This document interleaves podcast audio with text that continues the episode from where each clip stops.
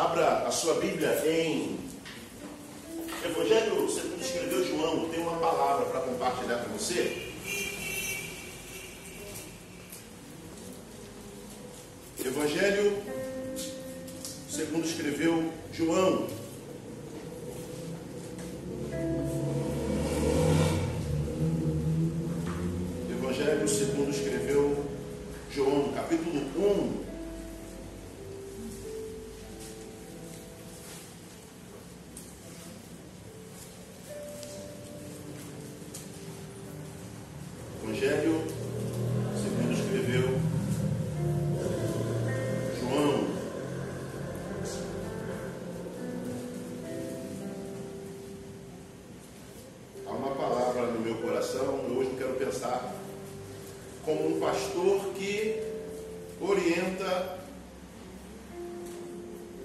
A sua igreja.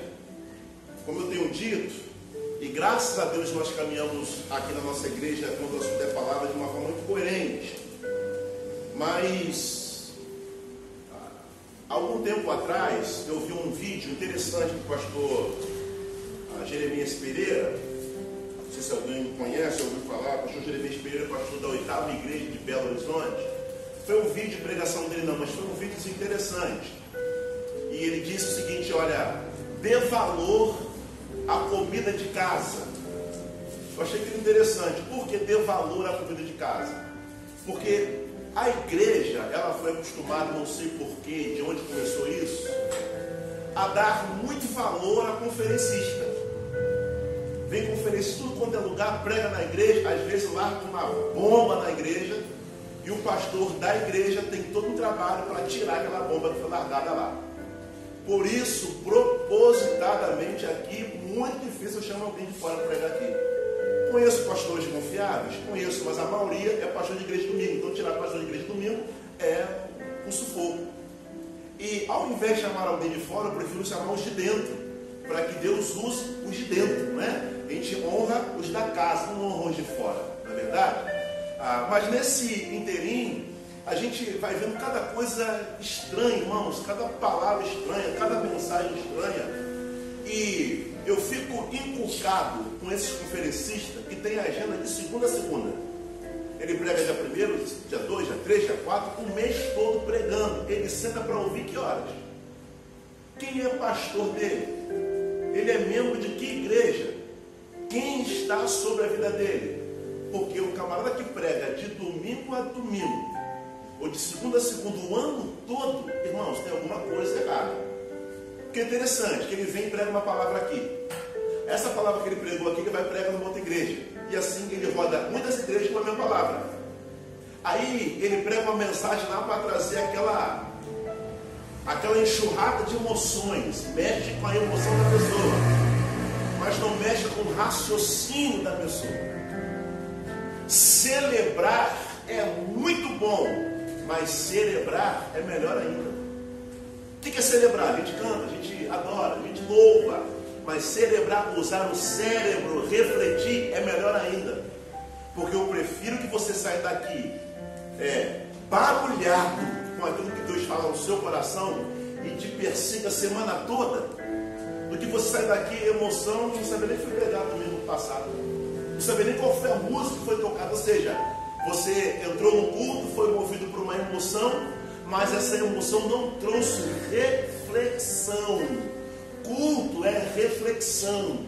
Culto a gente presta. Culto é um serviço que a gente presta a Deus e a gente senta para ouvir a palavra de Deus. Aí, ele falou o seguinte: olha, receber de vez em quando tal pessoa na igreja é muito bom, mas dê valor à comida de casa.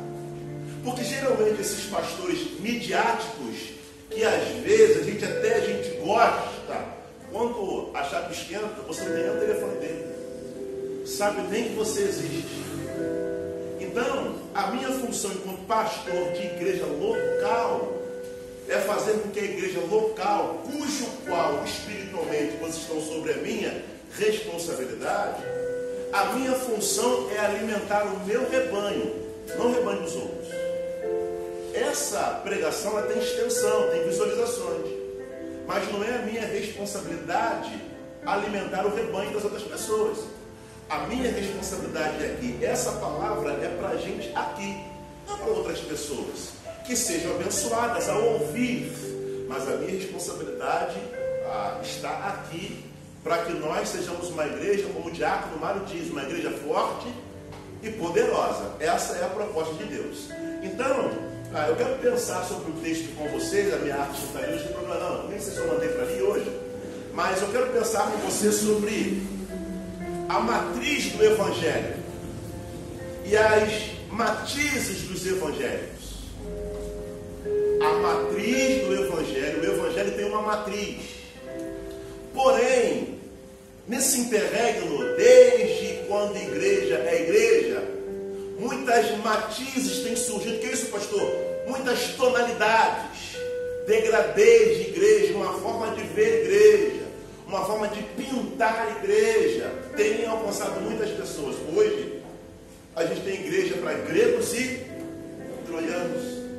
Tem igreja de surfista, tem igreja daqueles que de preto, tem igreja daqueles que têm um cabelo grandão, tem igreja dos barbudos, tem igreja para tudo quanto coisa. Agora, se a pessoa não sabe, se o senhor da igreja está lá. Porque tem um prédio chamado igreja, é muito fácil. A questão é se a base do evangelho está ali.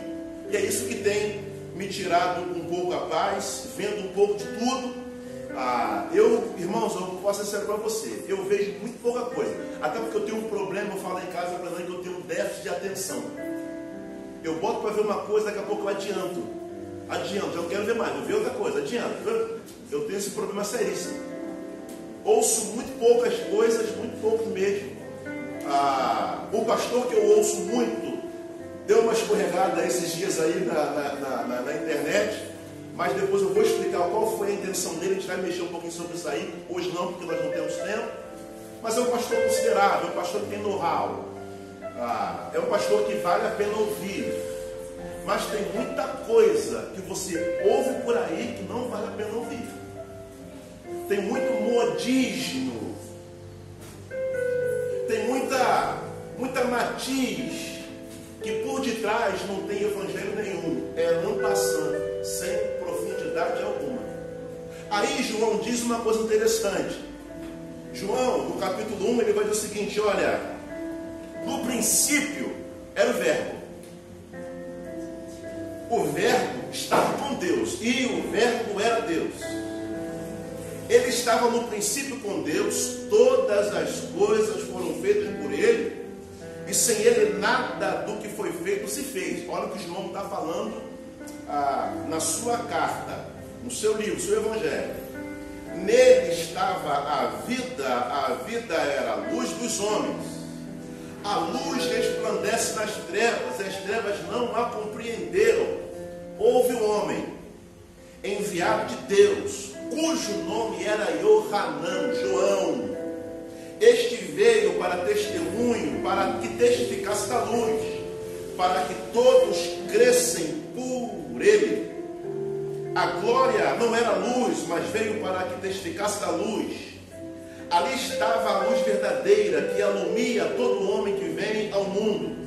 Estava no mundo, e o mundo foi feito por ele, e o mundo não conheceu.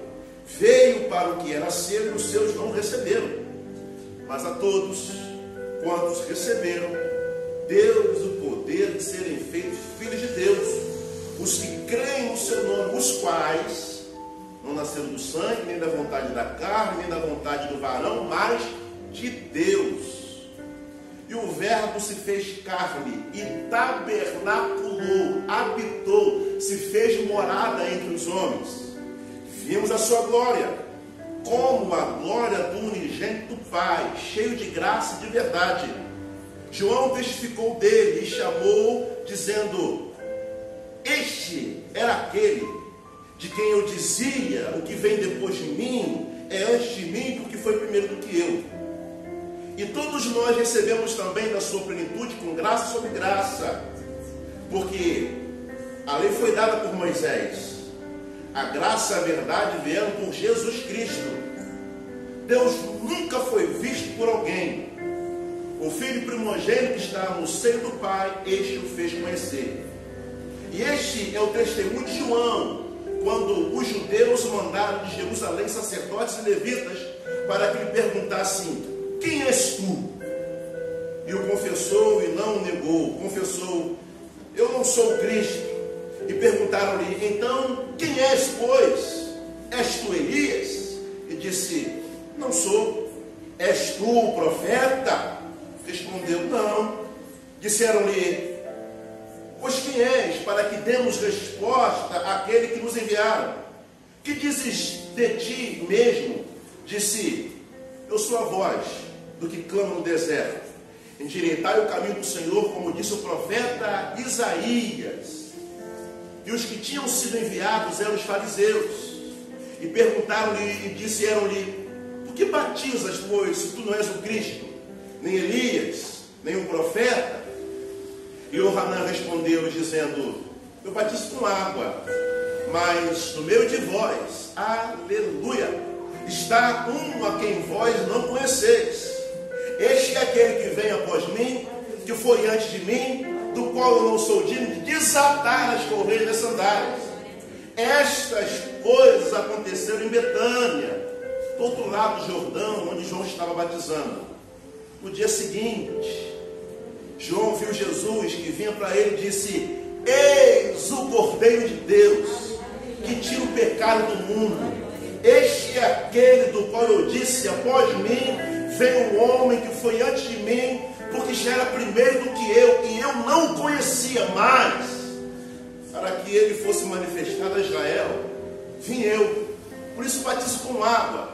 E João testificou dizendo: Eu vi o Espírito, uau! Eu vi o Espírito descer do céu como uma pomba e repousar sobre ele. Uau!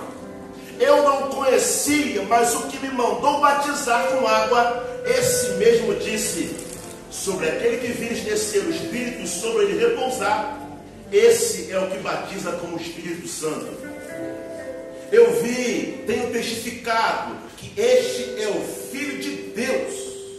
No dia seguinte, João estava outra vez ali na companhia dos, dos seus discípulos e vendo passar, Jesus disse: Eis aqui o Cordeiro de Deus. E os dois discípulos ouviram dizer isso e seguiram Jesus. E vendo passar Jesus, disse: Eis o Cordeiro de Deus. E os discípulos ouviram-no dizer isso e seguiram quem, meus irmãos? Seguiram Jesus. Que Deus nos abençoe na sua palavra. Eles não seguiram João Batista. Eles seguiram Jesus. Falar sobre matriz ou matiz dos evangelhos, dos evangelhos, eu poderia pensar com você o traçar o texto bíblico de João 3,16. João 3,16 é aquilo que nós chamamos de axioma, né? É uma verdade inquestionável. João 3,16 eu acredito que você tem de cor. Vamos lá no 3. 3. desse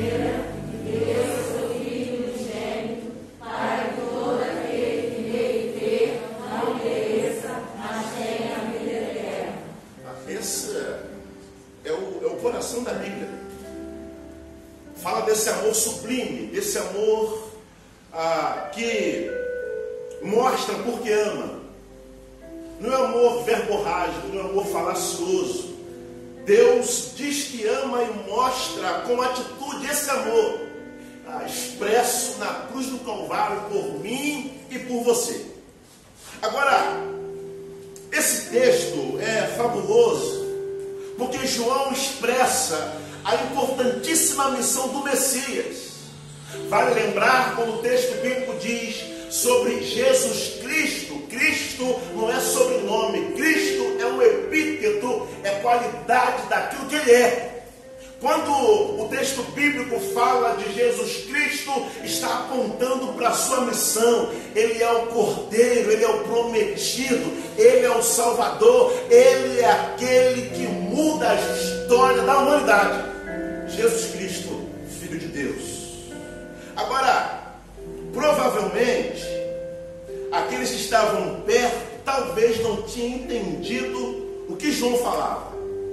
Quando ouviram esse é o Cordeiro de Deus, talvez quem estava perto não tinha muito entendimento. Será que João está falando de forma simbólica ou de forma literal?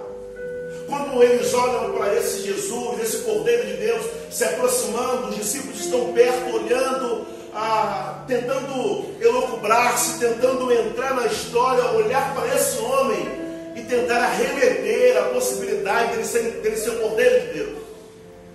Porque cordeiro é um bicho, é um animal. Jesus é uma pessoa, é gente. Eles olham para aquela simbologia, para aquele símbolo e tentando personificar a ideia. A questão é que João Batista externa como quem diz: Olha, esse é aquele que tira o pecado do mundo. Eu gosto do texto bíblico quando os discípulos estão no monte da transfiguração, ficam um pouquinho abertos, ficam ah, quebrantados diante daquele mover. E Pedro, sempre Pedro, muito afoito, diz: Senhor, bom estarmos aqui, façamos o tabernáculo, vamos é, eternizar esse momento. Não, não. Eles viram Elias, viram Moisés, a lei, o profeta, ficaram consternados naquele momento e não, esse é o meu filho amado, a quem me comprazo a ele ouvir. Vocês foram guiados pela lei, foram guiados pelos profetas. Está aqui alguém que é maior do que a lei, alguém que é maior do que o profeta. Eu preciso dizer para você, porque talvez você não saiba: Jesus é maior do que apóstolo, Jesus é maior do que pastor, Jesus é maior do que bispo, Jesus é maior do que papa, Jesus é maior do que a igreja, Jesus é maior. Jesus é maior do que tudo. Jesus transcende tudo isso, meu irmão, aleluia. João se não completa com o que vê, pois entende a sua missão de forma subjetiva. Eu sei quem eu sou, mas estou diante de alguém cujo qual eu não sou capaz, não tenho a possibilidade de desatar as sandálias dos pés importa que ele cresça e que eu diminua, importa que ele seja enaltecido, a glória dele, a glória não é minha, o resplendor é dele, o resplendor não é meu, eu me prostro diante do soberano das nações. O que me deixa consternado, estupedificado, é que hoje nas igrejas a glória parece que é sempre dos homens. Hoje nas igrejas, os apóstolos querem ser maior do que Jesus. Pastores querem ser maior do que Jesus. Bispo quer ser maior do que Jesus. Papa quer ser maior do que Jesus. João se completa com aquilo que ele está vendo. Esse texto me fez pensar porque a matriz do Evangelho está pronta, irmãos. A gente não precisa inventar nada. A igreja não precisa inventar nada. Você está me ouvindo dizer isso? A igreja não precisa inventar nada. Por que está dando ruim, pastor? Porque a igreja está inventando um montão de coisa. Para encher esse lugar, a gente tem que inventar um montão de coisa. Vamos pintar esse lugar de preto. A gente tem que invadir, a gente tem que encher, vamos pintar de preto. Ou então vamos colocar uma campanha de não sei quantos necessitados, pastor. Eu costumo brincar que Namã não aguenta mais mergulhar, irmão. É tanto mergulho de Namã. O cara deve estar limpo. Você que tomar mais banho. A gente vai inventando tanta coisa, tanta campanha, tanta coisa, a gente vai inventando, irmão. O Evangelho é simples, porque Deus amou o mundo. É isso aí mesmo. Essa é a verdade do Evangelho. Essa é a base do Evangelho. Não tem por que mexer na base. E as pessoas estão mexendo na base, irmãos. Por quê? A culpa não é de quem mexe, a culpa é de quem dá ouvidos. E as pessoas gostam disso. As pessoas gostam. É lei da oferta e da procura. Se as pessoas estão ofertando, procurando, é porque tem alguém para ofertar e vice-versa. João 3,16 parece que não tem mais graça para a igreja. Deixa eu falar uma coisa para você. Diz a história que um pregador famoso passou um ano pregando João 3,16, chegou à conclusão que tinha muito mais coisa para ser falada. Um único versículo, mas com uma abrangência total e tamanha. Mas lamentavelmente, em alguns lugares, falar de salvação, falar de pecado, justificação, regeneração, não tem mais graça. Parece que a igreja que caminha assim, parece que pastores que caminham assim, está saindo da moda. Mas eu falo assim, pô, mas estou ficando velho, está na hora de eu pendurar minha chuteira. Porque eu vejo um outro evangelho surgindo e Paulo diz que seja anátema. Eu vejo um outro tipo de evangelho surgindo e as pessoas lotando cada vez mais essa igreja, irmão. É muito oba-oba, é muita bobeira, é muita meninice e não tem nada de Deus lá. Paz com vocês. Pastor, você está dizendo que nós somos melhores? Não, não estou dizendo isso não. Eu estou dizendo que a gente precisa usar o nosso cérebro, porque ele está aqui não é à toa. Às vezes eu passo para ver uma coisinha outra, irmãos. É só mensagem positiva, porque você vai vencer, porque você vai vencer, porque você nasceu para ser vencedor. É só isso. Não tem texto bíblico, não tem enredo, não tem história, não tem aplicabilidade, não tem nada. É só mensagem positiva. O problema é que a mensagem positiva ela não gera vida quando o problema chega na tua vida. Só vitória, só mentira. Desconfie de um crente que toda hora fica falando para você que é só vitória. É mentiroso ele, que tem luta. Mas o evangelho pregado na íntegra, ele me possibilita permanecer diante das lutas. O pastor está ventando, mas eu estou aqui porque o evangelho, a palavra, a base me sustenta. Porque tem muita gente que se afasta da igreja. Por que tem muita gente que não consegue caminhar? Porque falta base, irmão. E a gente está mexendo na base. Se eu falar de família, então as famílias estão se acabando porque estão mexendo na base. Outro tipo de família, se é que você entende. Estão mexendo na base. Está dando errado. E quem tem a resposta para isso é a igreja. Mas nós que temos as respostas para as demandas da nossa sociedade, a gente está deixando de ser sal e está deixando de ser luz. Porque a mensagem sublime do Evangelho é pare de sofrer. É só isso a mensagem do Evangelho. A matiz dos evangélicos é isso, pare de sofrer.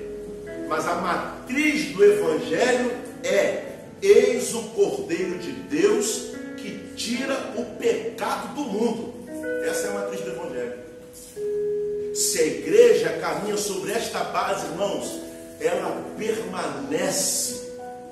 Se a igreja caminha sobre essa estrutura, ela permanece fincada na rocha, concisa da sua mensagem, da sua missão, a igreja cujo qual entende que esse é o Cordeiro de Deus que tira o pecado do mundo, é a igreja que entendeu a missão, porque foi salvo por esse Cordeiro, está no mundo salgando e sendo luz. Quero tirar três lições. 8h30. A primeira lição é que talvez caiu em descrédito. A primeira lição disso é que a base do Evangelho de Jesus Cristo, diga assim, a base do Evangelho, base do evangelho é, é Jesus Cristo. Jesus. Olha o que o texto bíblico diz lá em João 1,36.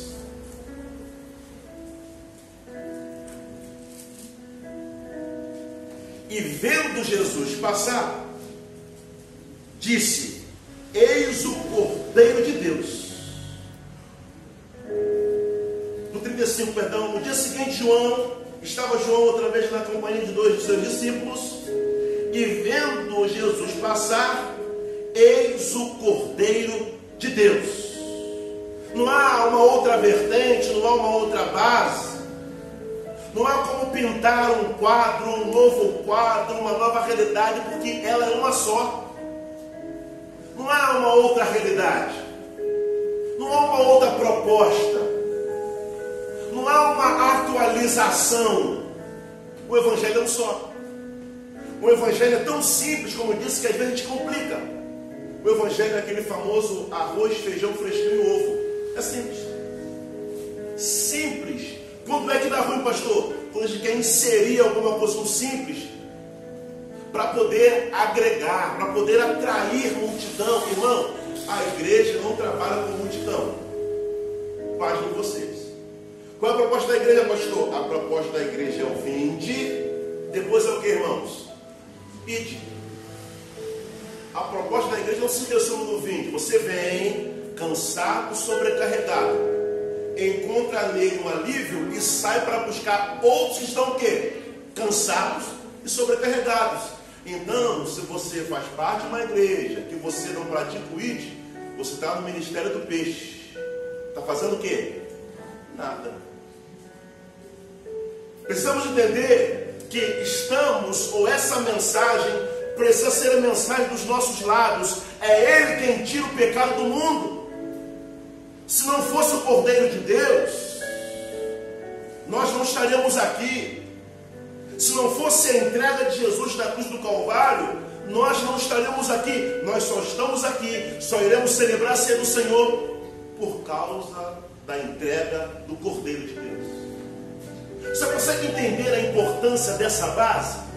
É essa base que não pode ser mexida que nos possibilita estar aqui, irmão. Se não fosse o Cordeiro de Deus, você não estaria aqui. Se não fosse a graça e a misericórdia de Deus, nós não estaríamos aqui. Mas hoje vive-se o Evangelho de forma banal, banaliza-se isso. Ah, estamos dentro da graça, pastor.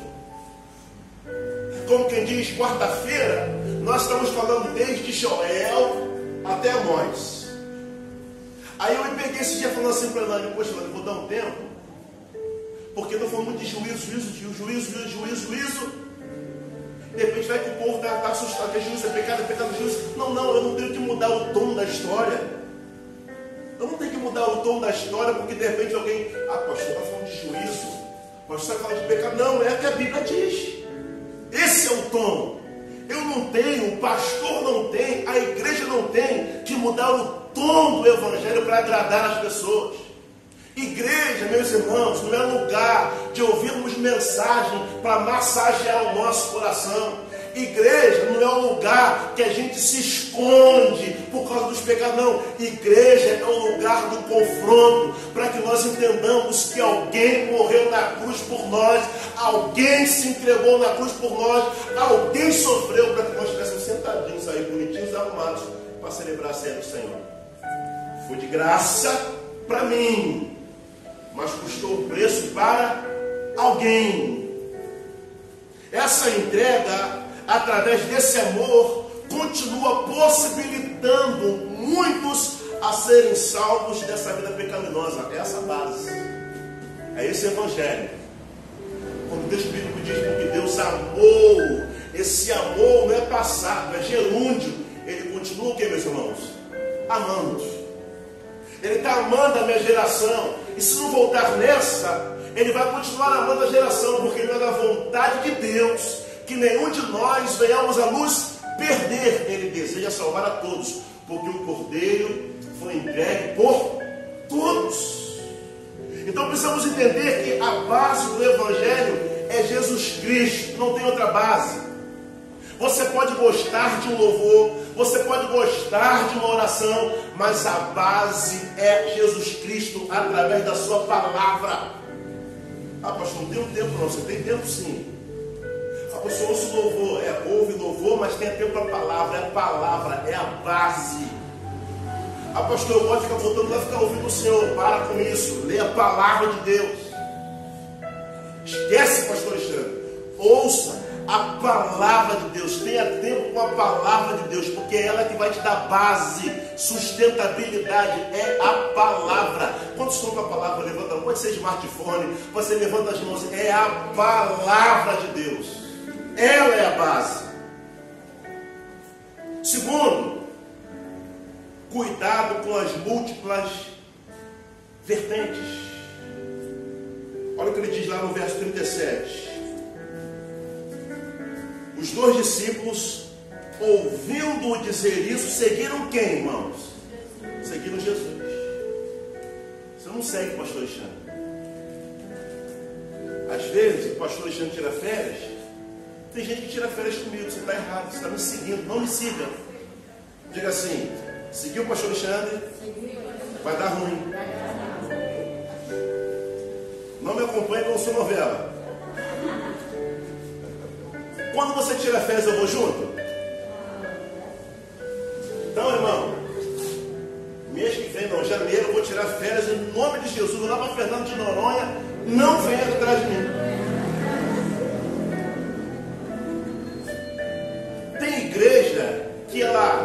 Só tem membros porque o pastor é famoso. Tem igrejas que só tem membros porque a banda é famosa. Tem igreja que ela só é cheia porque ela produz alguma coisa de fama. Está seguindo coisa errada, gente. Está seguindo pastor de mídia, vai dar ruim. A ideia de que todos os caminhos nos levam a Deus é algo totalmente falacioso. O único caminho que nos leva a Deus chama-se Jesus de Nazaré. Agora, quando eu digo cuidado com as tonalidades, com as matizes, é porque a grande maioria de vocês, ou uma pequena parte, não sei, Deus sabe, se tornaram reféns de muitas matizes gospel. É. A maioria de vocês, ou pouca ou pequena parte de vocês, se tornaram reféns de matizes gospel. Quer ver uma coisa?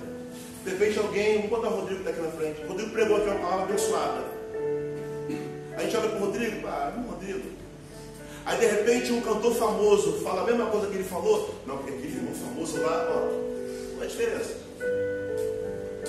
Aí o teu pastor está pregando aqui que Jesus Cristo tira o pecado do mundo, aí fala assim, poxa.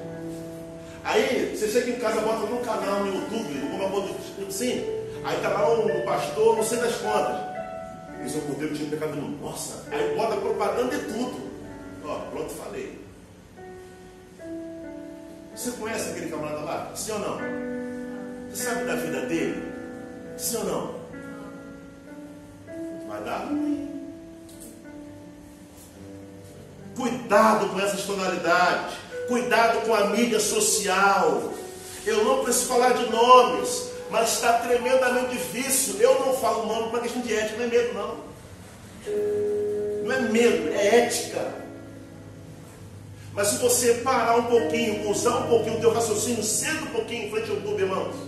Senta um pouquinho. E para para ouvir algumas músicas que a gente canta. Aqui, graças a Deus, irmãos, tem um bom senso escutar louvor.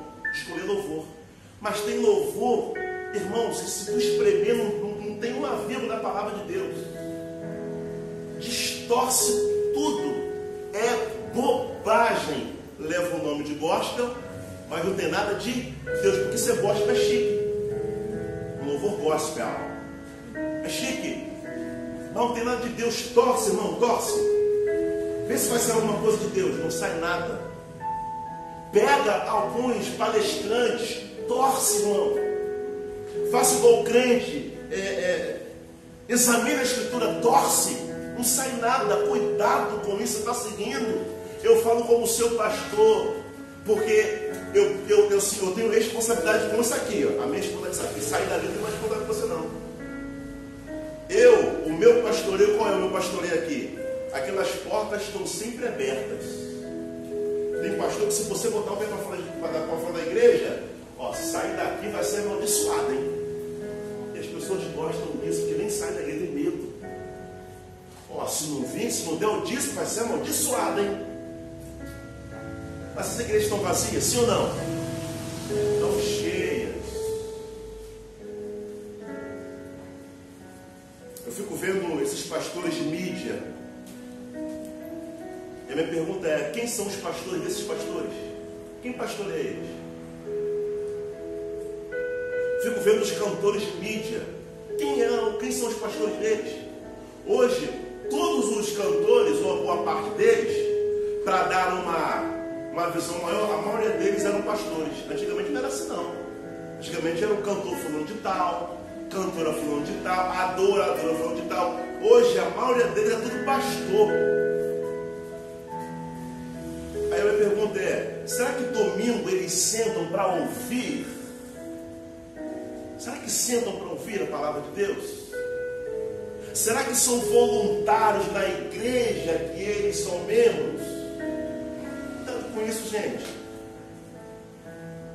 Cuidado com o que vocês estão ouvindo na internet. Procura saber se tal cantor, Procura saber se tal pastor, se tal pastora.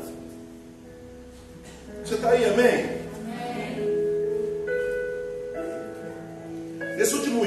Temos visto heresias pela internet, disfarçado de evangelho. Tem um que diz que você é o ponto fraco de Deus. Ó, oh, Deus tem ponto fraco. Mas ele é. Como é que posso falar no português? Me ajuda aí, professor português. Ele é muito ouvido, mas ele é muito escutado. Me ajuda aí. É, as pessoas ouvem muito ele. Assim, ó, você é o ponto fraco de Deus. Tem um outro novinho aí, mas eu fui lá propositalmente, pastor, nos stories dele, nos stories não, é que negocinho do Instagram, o seguidor. Gente, sabe quantos seguidores eu tenho, Didinho? Eu, eu devo ter uns 50 seguidores lá. Estou brincando, tem mais um pouquinho. Mas eu fui ver os seguidores que esse camarada tem, gente, passa de não sei quantos mil. Eu falei, então, começa a pregar a heresia para ver se sobe um negocinho lá. Gente, heresia.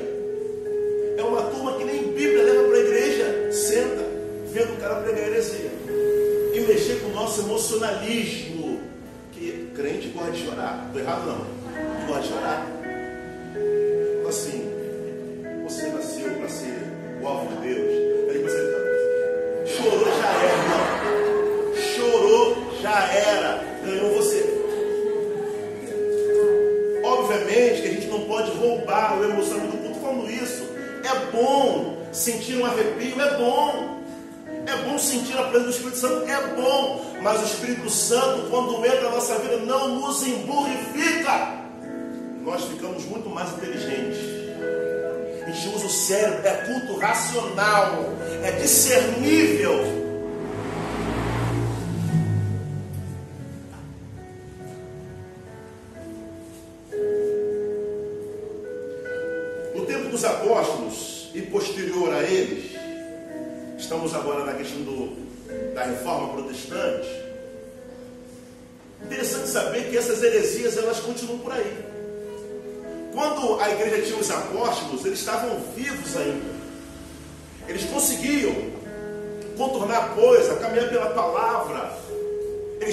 Mensagem. Os apóstolos morrem, quem era no cenário? Os pais da igreja. E nesse interregno, nesse período, primeiro século, terceiro século, a quantidade de heresias que perpassavam por aquele caminho estavam no gibi. Mas esses homens tinham a palavra. Eles se garantiam na palavra. Quanto mais a heresia crescia, mais a ortodoxia se fazia presente. Eles tinham a palavra. Hoje nós temos a Bíblia cor-de-rosa, a Bíblia preta, Bíblia azul, Bíblia do homem que ora, da mulher que ora. Bíblia do adolescente, do pré-junior, do pastor, da esposa do pastor. Tem Bíblia de tudo. Mas a gente está com ela e não abre. A gente tem a palavra. A gente não consegue fazer menção da palavra. Porque, irmãos, posso falar uma coisa para você? Conta para ninguém não. A grande quantidade de pessoas que não lê a Bíblia, sabe quem é? São os crentes. São os ímpios, não. Ímpio não mesmo. De repente está lê. Porque no ruim de tudo vai chegar na casa dele, a Bíblia está aberta aonde? Salmo 91. Está aberto, tá, pastor, não sou da igreja, mas está aberto Salmo 91. Está purificando o ambiente, pastor. Ele não está, mas ele pensa que está. Beleza. Mas está aberta. Mas às vezes, nós que somos crentes, a gente está com ela e não abre. Por isso, irmãos, quando o vento entra, na nossa vida, arrasta tudo, leva a gente, porque não tem primazia com a palavra. A gente senta para ouvir o pastor falando de tal, a pastora falando de tal, o cantor falando de tal, mas a gente não tem tempo para sentar com a palavra, para Deus falar com a gente. Deixa eu falar uma coisa para você: você não precisa do pastor Alexandre, não. Você não precisa do apóstolo, não precisa de ninguém. O véu que separava já não separa mais, você tem acesso a Ele. Você não depende de mim, não. Aqui é uma oportunidade de caminharmos juntos, celebrarmos juntos, porque Deus deu a uns, cujo qual sou eu, estou aqui, pastor da igreja, compartilhando a palavra com vocês, mas vocês não precisam de, de mim para ter acesso a Ele. Mas tem igreja que é assim. Pastor, estou falando com Deus, mas Deus não me responde. Calma aí, segura aí. Senhor, qual a mensagem que tem para ele? O cara não sabe que ele tem acesso a Deus. Porque ele não lê a palavra, ele está acostumado a ter alguém sentado para ler para ele. Às vezes, bota a Bíblia até no telão. Nada contra, a gente coloca aqui. Mas, abre a Bíblia, irmãos, é importante folhear da palavra, é importante. Hoje, lamentavelmente, não é nada contra, não digo lamentável, a gente quase não ouve isso aqui, ó. A gente quase não ouve mais. Por quê? Está no smartphone, nada contra. Eu tenho um iPad, eu tenho um Kindle, estou dizendo contra. Estou dizendo que é importante folhear, o manuseio, ter primazia com a palavra, saber onde está o quê. Se eu pedir você para abrir sofonias, será que dá certo? Vai dar ruim? Sim ou não? Deixa para lá. Para outro dia. Quando a gente fala das heresias, tais movimentos não mudaram. Ó, teologia da prosperidade. Existe uma prosperidade bíblica. Eu tomo posse dela e você precisa tomar também. Amém, amém? Teologia? Prosperidade bíblica. Teologia da prosperidade. Um monte de gente sendo atraída por ela. Teologia da cura. Liberalismo. Tempo da graça. Banalização do amor de Deus. Tudo um monte de heresia. Terceiro, para a gente terminar. Talvez não pareça. Mas olha o que o versículo 1, do 32 33 diz. E a gente lê juntos. 1, do 32 ao 33. E João testemunhou, dizendo: Vi o Espírito descer do céu como pombo e pousar sobre ele. Eu não conhecia.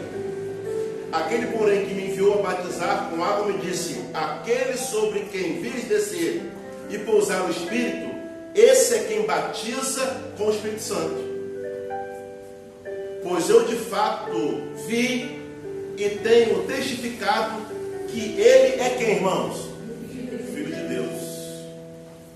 Talvez você não saiba, mas a terceira lição é: Jesus Cristo é suficiente. Amém ou amém? É suficiente. Primeiro, a base do Evangelho é Jesus Cristo. Segundo, cuidado com as múltiplas vertentes. Terceiro, Jesus Cristo é suficiente. Em nossa geração, pregar esse tipo palavra tornou-se um desafio. Eu lembro no dia do meu concílio, a palavra do pastor para minha vida foi: Você está sendo levantado pastor na pior geração. Eu pensei que seria um ponto de fada. Não, não, não. Pior geração. Porque para essa geração, Jesus Cristo não basta mais. Não basta mais. Essa geração é aquela que tem comichões geração é aquela geração que se você falar que aquilo ali é pecado, por que é pecado? Ela quer ficar fomentando a coisa. Ah, talvez na geração de vocês, dos mais antigos, quando o pastor falava assim, meu irmão, isso é pecado. Ó, amém, pastor? Hoje, não pode mais pecado. Não é pecado porque, pô, pastor, o senhor é velho. Eu sei que eu sou. Ah, pastor, você sabe falar esse negócio de pecado? Não dá mais liga. Não é mais prazeroso. As pessoas querem uma, um ponto de contato, uma, um ponto de contato. As pessoas querem uma rosa. As pessoas querem um copo d'água para fomentar a fé. Jesus não é mais suficiente. Irmãos, eu chego aqui, eu, a experiência aqui. Um tempo desses atrás aí, pastor, não pode orar por mim? Posso, vamos orar aqui. Deus abençoe o teu servo, em nome de Jesus sai. Pastor, não tem um óleozinho não? Uai. Aí você dá na minha canela, moço. Jesus não basta, tem que ter um óleo. Para que isso quer óleo? Hein? Para que você quer a rosa ungida? Oh, irmãos, muda a voz e tudo. Irmãos, essa rosa ungida, aleluia. Você vai colocar em cima da sua geladeira, irmãos. A voz muda. Quando acabar o culto, eu falo com você, irmão. Deus abençoe. Mas no culto a voz muda. Você vai pegar a rosa ungida. Você vai colocar em cima da geladeira. E aquela rosa, irmão, vai sugar toda a negatividade. Irmão, aquela rosa vai murchar de qualquer jeito. Mas aí, a gente pega aquela rosa. E o pastor falou que aquela rosa murchou. Meu lado estava todo maligno. Ah, bobinho, poxa. Poxa vida. A gente quer um copo d'água, porque tem que ter um copo d'água. A oração não basta mais, irmãos. Eu e o pastor, a gente vai na sua casa orar. Parece que não basta mais. Aqui tem um pastor, não tem mais um negocinho, não. Ó, termino. Há alguns anos atrás, fui pregar numa igreja. Cheguei. Quando o culto foi acontecendo, acontecendo, acontecendo, acontecendo, acontecendo, acontecendo. Irmão, uma coisa que eu não tenho é paciência. Hoje foi almoçar com a Elaine.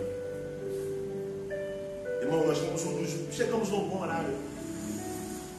Mas demorou tanto a servir a comida.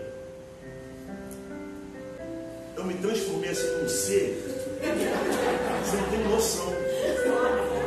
Eu não tenho paciência, desculpa, é o meu defeito. Estou lutando para melhorar. Se você é paciente, glória a Deus por isso. É o meu pecado, tá? Fica escandalizado, não.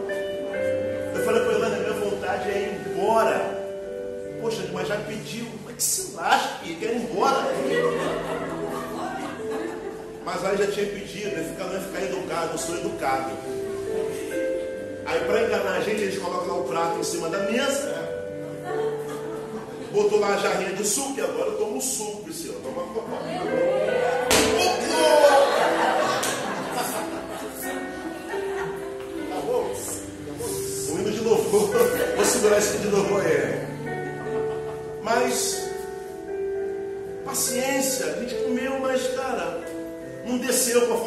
forma, que a gente estava, desceu.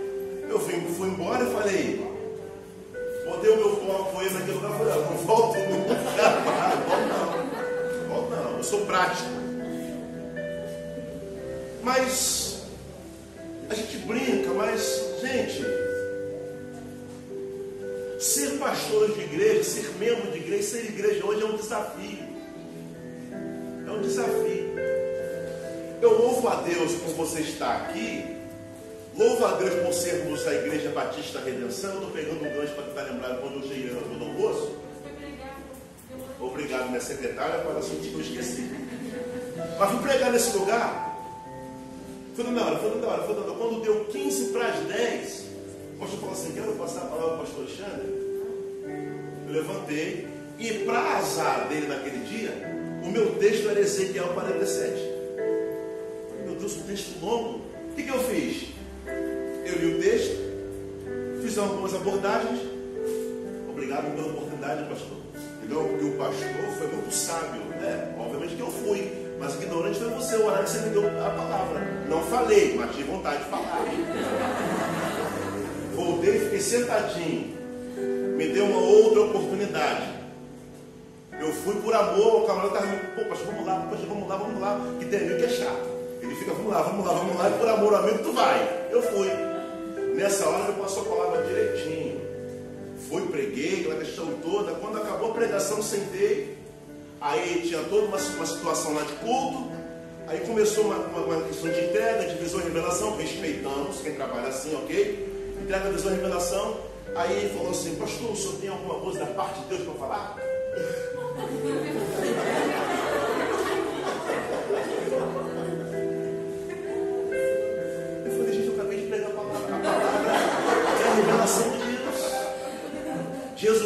Não é mais o que? Suficiente. Tem que ter uma coisinha, não tem que ter nada, irmão. Jesus é suficiente, a palavra é suficiente, o que ele tem é suficiente. Nos apeguemos a isso, gente. Você não precisa tomar nada, irmãos. Ó, a ceia, termino. A ceia. Batistalmente, se nós fôssemos batista, batista, batista, a ceia hoje seria ultra restrita. Você é da Batista ali do lado, está aqui nos visitando, você não participaria da ceia. Pastor, mas nós também temos a ceia restrita. Ela restringe-se somente aos membros da igreja.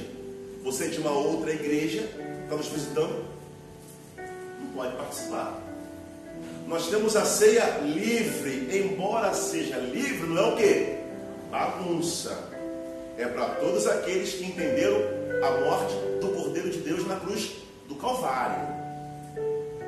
Nós temos um segmento, nós temos uma diretriz a ser seguida.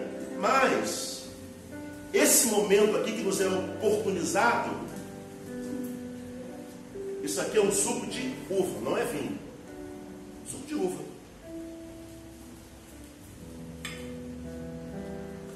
O pão que está aqui não é corpo, é pão cozido. Há aqueles que entendem que esse momento, a transubstanciação, que é esse pastor? O vinho se transforma em sangue e o pão se transforma em quê? Corpo, carne. Há aqueles que trabalham a consubstanciação. O vinho tem substância do sangue. O pão tem substância do corpo, da carne. Se você vê em alguns segmentos religiosos, é tão importante isso que às vezes o próprio sacerdote dá na boca do camarada para não deixar Jesus cair no chão. Se deixar cair no chão é nada, mas não pode. Então, dá na boquinha assim, para não cair. Nunca viu isso não? Cara vem só, só com a boca aberta. Tem trabalho meu só com a boca aberta. O cara coloca aqui para não deixar o corpo cair. Porque eles entendem que aquilo ali é sagrado. Não, a ceia é memorial, é memória dele. É o simbolismo, tradição da Igreja Batista, isso faz parte da ordenança da Igreja Batista. Mas nós o fazemos, o celebramos, porque nós, enquanto igreja, entendemos que Jesus Cristo basta. Ele é o centro da minha vida. Eu não preciso tomar o cálice, não, estou tomando o sangue de Jesus, tá não, irmão. É em memória dele. Pastor, se eu tomar isso aqui, você curado? Bom, eu não trabalho dessa forma. Você pode ser curado onde você está, sem ter que beber isso aqui. Amém, amém? Pastor, eu estou com a dor de cabeça, vou comer o pão. Não, você pode ser curado aí. Você comeu o pão para sarar a dor de cabeça. Mas esse misticismo que a gente gosta, a gente tem que passar pelo Vale do São Grosso. Passar pelo São Grosso, pastor. A gente vai inserindo elementos de uma outra cultura no meio das coisas de Deus. A gente precisa de um ponto de contato, precisa de um elo. Não, não, não. O elo que nos resgatou, religião religare, o elo que nos resgatou, que nos religou, já foi Jesus de Nazaré. Nós não precisamos de mais nada, gente. O sangue de Jesus me lavou. O sangue de Jesus purificou. E é isso que nos deixa alegres na presença do nosso Deus. Amém? Quero convidar os oficiais, quero convidar o pastor para nós celebrarmos a ceia. Pastor, está tão bonito hoje que